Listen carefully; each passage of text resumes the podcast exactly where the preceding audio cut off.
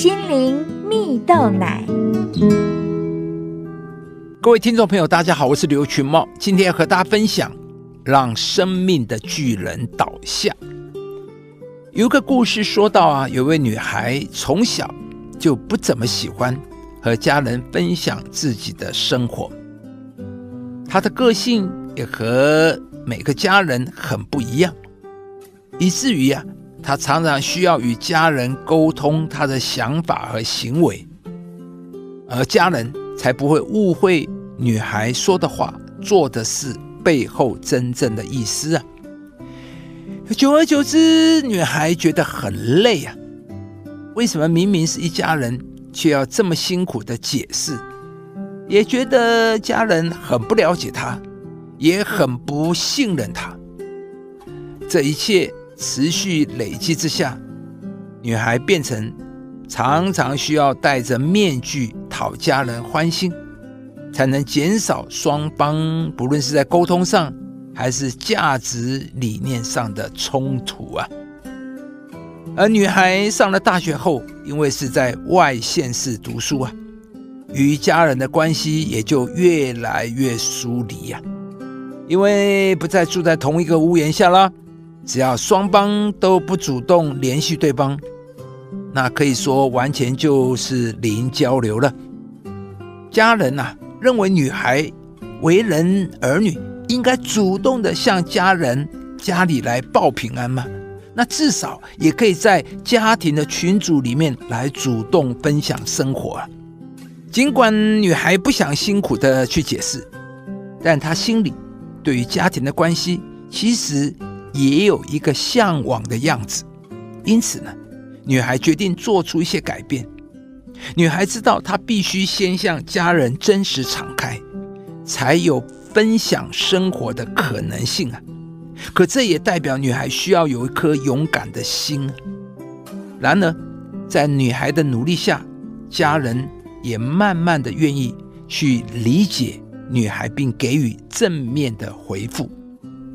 可以看见，对于女孩来说，真实敞开就像一个立在她与家人之间的巨人，带着勇气。逐步的进逼啊，终于使彼此关系中的巨人倒下。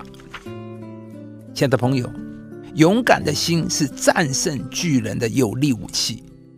故事中的女孩带着盼望，没有放弃追寻向往的家庭关系，并堂堂正正的站在巨人面前，用勇气一点一点的持续尝试敞开，最终。关系有了改善。在圣经里有一个人名叫大卫，他是协助家里牧羊的牧羊童啊。某次国家发生战争，父亲呢要他去送食物给在前线的哥哥们。大卫呢因此看见了敌军的巨人歌利亚，因为歌利亚身材高大，所以军队里没有人敢出去应战，而大卫。却带着勇敢的心自愿前往啊！而大卫也运用了甩石子的方式，成功击中巨人歌利亚的额头，呃，巨人应声倒下。可以看见，大卫先是带着勇气站立在巨人面前，再运用智慧的行动，成功的使巨人倒下。亲爱的朋友。你期待上帝在你的家庭、职场或是学校中，使你不论遭遇什么都能充满勇气去面对吗？